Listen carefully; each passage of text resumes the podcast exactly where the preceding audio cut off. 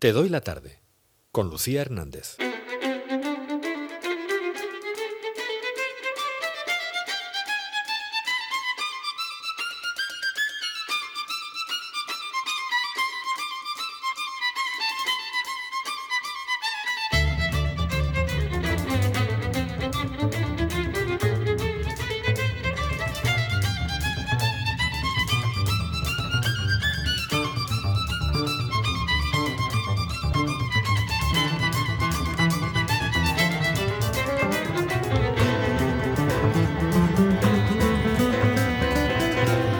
Suenan los violines de Aramalikian cuando tenemos esta, esta luz por la tarde. Si están escuchándonos en los coches, seguro que les ha acompañado un momento. Miren, miren, disfruten un poco del camino con este violín. Aquí, aquí. Incluso si están en casa escuchando la radio, ahí acompañándoles, ¿no? A ver si tiene una ventana cerca, escuchen.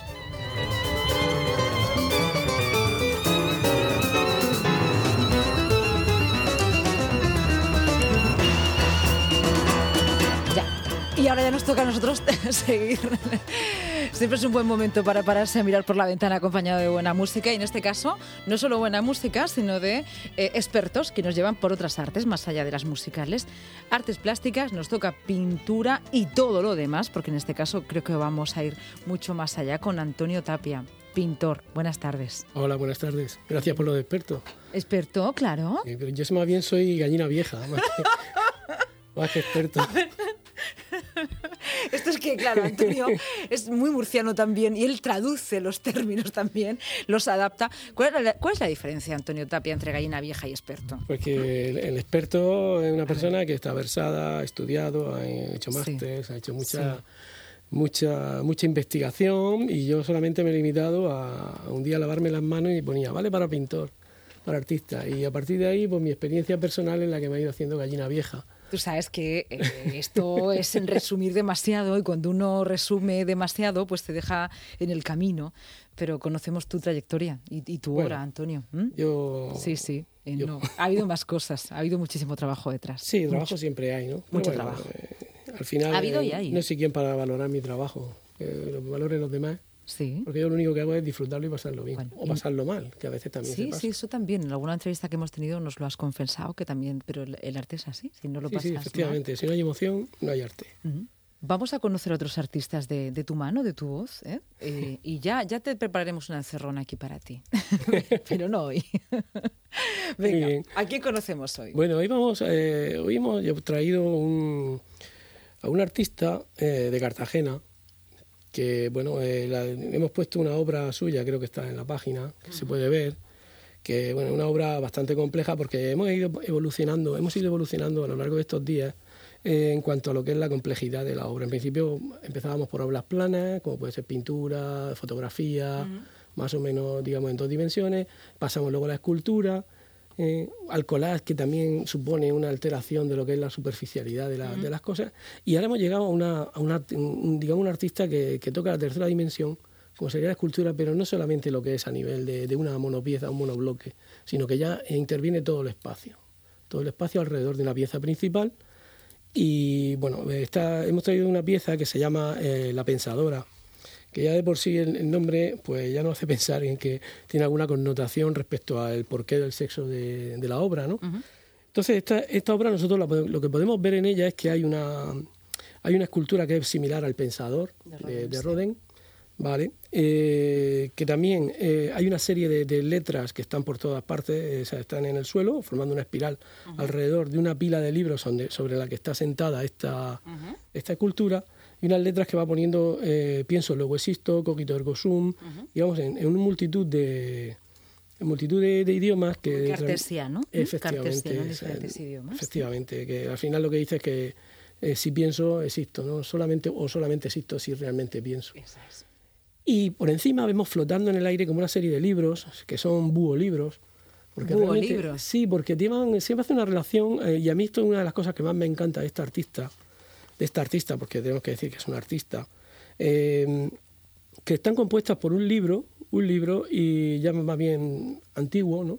y que llevan una pieza de alabastro con forma de búho dentro. Sí, con lo cual sí, parecen sí. alas, Sí. o sea, parece que vuelan ¿no? y Sí. están volando. Al final habla del conocimiento en el aire, ¿no? de las ideas. También por la simbología, lo que significaba el búho, ¿no? Que es la Sí, sí, claro. ciencia, la Efectivamente, el búho siempre- Minerva, sí. Sí, perdón, perdón por pisarte. No, no, que va, que va, pero bueno, pero, pero si eres, bueno, que el experto eres tú. No, no, que va, que va, que va. Pero bueno, Bueno. yo te pregunto por si acaso, ¿eh? que Sí, sí. son ideas solamente. Me dejo- Efectivamente. Me dejo llevar, venga. Efectivamente. Luego, si nos fijamos un poquito en toda la obra que hay, o sea, está, está intervenido por todas partes. O sea, es un espacio que es como si fuera una vitrina, la habitación en la que estamos es como si fuera una vitrina en la que se han construido absolutamente todo lo que hay dentro. Aquí, cuando uno es realmente un, un muy buen artista, o bueno, no tiene por qué ser muy buen artista, en el sentido, yo lo que me refiero es que todas las obras, cuando uno ya lleva una experiencia en esto, todo lo, todo lo que se contiene dentro de la obra, la obra, de la obra artística eh, está pensado. No se pone un libro más, al- más alto que otro porque, por- porque sí, sino se busca unas medidas y que todo tenga un equilibrio y una, y una, y una- y una estabilidad. De hecho, el artista yo sé que realmente lo hace así. Da, eh, el efecto ese casual, que parece que todo está casual, pero es mentira. Realmente lleva un estudio grande detrás de, de esto. Bueno, pues si vemos todo, absolutamente todo está compuesto por letras. Son letras lo que, lo que componen todo el, todo el estudio. Las letras que hay en el suelo, incluso la escultura, que, o sea, los libros son letras, ¿eh? y la escultura está hecha eh, con un lápiz 3D, que es lo que me- una de las cosas que me gusta mucho de esta, de esta escultora, porque es capaz de introducir nuevas, Técnicas. nuevas técnicas eh, como, como parte de su, de su creación. Bueno, esta escultora, que no lo hemos dicho todavía, se llama Belén Horta, es una, una grandísima escultura, tiene ya una amplia trayectoria. Y esta obra, por ejemplo, la podemos ver ahora mismo, pero solamente podremos ir si nos desplazamos a Bruselas. Eh, Dentro de la Comisión Europea, dentro de una selección de artistas que se hizo en Europa, pues está allí, está allí eh, bueno, en, por Bélgica, dando vueltas, ¿no? Dando vueltas como, como las letras que están Efectivamente. de la, de lo que la realmente, central. por la lectura personal que yo hago, yo lo que veo es que aquí hay alguien que piensa, alguien que está intentando pensar, que el- el- todas las letras es un código que hemos creado, que es el de la comunicación, que nos permite intercambiar ideas. Esas ideas son las que vuelan en el aire, ¿no? Esas ideas que salen de nosotros o vienen a nosotros. Incluso nosotros mismos estamos hechos de letras. ¿sí? Entonces, este pensador está, o sea, la idea de que estas, ideas vuelen solamente es posible si el pensador está basado en el conocimiento. Y el conocimiento sería la pila de libros sobre la que se basa. ¿Y el género? Y lo del género, bien, esto ya viene, esto ya del género, eh, viene, está muy relacionado, está muy relacionado con la serie a la que pertenece esta, esta obra. Esta obra pertenece a una serie que se llama Tens- Tensiones, en la que el artista lo que hace es enfrentar eh, por oposición, digamos, la- eh, las esculturas ya que más, más o menos tradicionales. Por ejemplo, tenemos una Venus y ella hace el Venus.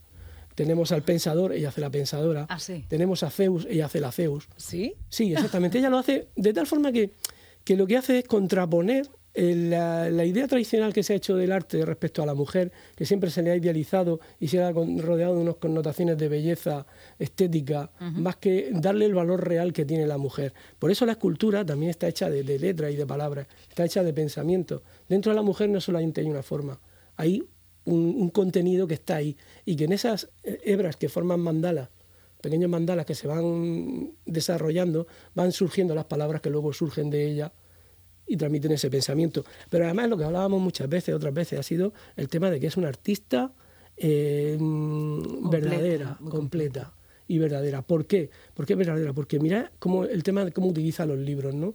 Bueno, pues los libros tienen un porqué. Igual que hablábamos con de otras artistas de que su abuela había sido espartera y trabajaba con esparto y otra serie de cosas así. Bueno, pues esta, esta chica lo que tiene es que su madre era una gran consumidora de, de libros. O sea, era una devoradora eh, compulsiva casi. Entonces tenía una, una costumbre que era valorar los libros del 1 al 10 y le iba poniendo notas. Entonces, bueno, cuando ya la mujer falleció, se quedó una biblioteca inmensa. Ya de- quedó llena de notas también.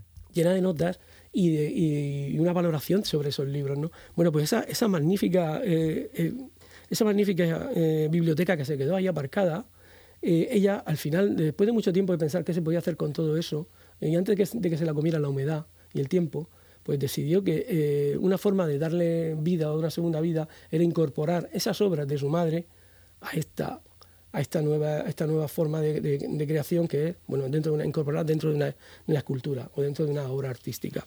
Lo que tiene bonito también es que eh, Rodin que ha sido su más que su mentor, no, ha sido su, referente siempre. Rodin fue el primero que empezó a hablar de la escultura entre, entre 160 grados. Antes la escultura era muy para hornacinas mm. y muy para tener una visión frontal, pero Rodin fue el que realmente desarrolló esa... Que se viese por todos Por todos lados, todo, todo tenía eso. Pero también tenía una cosa, que aparte de ser muy miope, y no lo dejaban entrar en, la, en Bellas Artes. ¿Era, era miope Rodin? Sí, era muy miope, se veía muy poquito. Esto se llama sacar fuerzas de flaqueza. Sí, realmente él no esculpía, él hacía modelado, él modelaba la obra y luego tenía a, gente alrededor que le picaba la obra. ¿no? Entonces, bueno, eh, realmente tenía una mujer detrás que eh, Claudine, Camille, Claudine, bueno, Claudine, que era su, Camille, que era su, su amante, que era la, que en gran parte le picaba la ¿Ah, obra. ¿Ah, sí? O sea, había una mujer oculta detrás de, él. Que además era su amante. Que además era su amante, sí. Su aprendiz, su amante, su, la gente que trabajaba con él, con él en el, en el estudio, ¿no? Entonces, bueno, ella de alguna manera quiere reivindicar esa, esa mujer que hay detrás, como le pasó a su madre cuando era joven, como pasó a muchas madres, abuelas nuestras. delante, ¿no? no dejarlas atrás. Sí, porque eran personas muy inteligentes, personas con un conocimiento totalmente igualitario, paritario al del hombre, y sin embargo, la misma sociedad que había las anuló y las dejó abajo. Su madre no, su abuela no pudo, su madre no pudo estudiar porque su abuelo no la dejó, como la inmensa mayoría de nuestras madres de nuestra generación y ella de alguna manera la reivindica utilizando esos libros para ver toda la, toda la cultura que ella capaz de transmitir. Y aún es más, la escultura son las medidas de su hija, o sea, es su hija la que ella ha construido a partir de ahí para generar este, esta escultura. Entonces hay una, una, cosa muy preciosa que se puede ver en la foto, la foto y que da sentido a toda esta obra, que es una especie de graffiti, una letra en la pared que dice a madres rebeldes, hijas libres. A madres rebeldes, hijas libres. Pues toda la exposición está radica y gira en torno a, esta, a este tipo de, de obra, defendiendo lo que es esa, esa, ocultación que se ha hecho tradicionalmente de la mujer y una puesta en valor que, que solamente es posible hacerla con esta calidad si hay algo dentro y un trasfondo emocional muy grande dentro del alma de, esta grandísima Y una declaración de intenciones también de ella con respecto a, sus, a su hija. Por supuesto, esa es la idea. Ella creo que a través de esto lo que intenta es eh, que su hija eh, sea libre siempre y, que, y darle las oportunidades que a lo mejor su abuela no pudo tener. Y creo que bueno que como ella como, como artista ella estudió en la, en la Facultad de, San Carlos en Valencia, vale. Luego también estuvo en la eh, estuvo también se hizo investigadora sobre esto y eh, bueno ha tenido multitud de becas aquí en la región de Murcia. También ha sido durante bueno durante en Cartagena durante muchos años ha habido el Art Hotel ella ha sido una de las mentoras de, todas esas actividades y también el Festival de Mucho Más Mayo, que también, o sea, realmente una persona implicada con su entorno y con su, con su medio ambiente. Ha expuesto en Madrid, Barcelona, Mallorca, Valencia, Teruel, Sevilla, no tiene nombre, y luego en Milán, y hoy en día su, digamos, su obra se puede ver, pues, en, por ejemplo, en un, en un parque internacional escultórico que hay en, en Bertens, perdón, discúlpame el nombre, por, Berceñís, en Italia, que es muy importante, o sea, a nivel de eso, donde hay obra de ella, también tenemos en, la, en el propio puerto de Cartagena hay obras de ella también por ahí expuestas en la calle. O sea, realmente es un artista que, que para mí trasciende más el hecho, el hecho comercial y es capaz de implicarse en una sociedad para que, para que esa sociedad mejore. Y sobre todo esta parte, sobre todo esta serie, que es la parte de la parte de, tensiones, creo que, que una serie, una obra que, consigue que, la mujer de alguna manera sea reivindicada y sea más visible. Mm.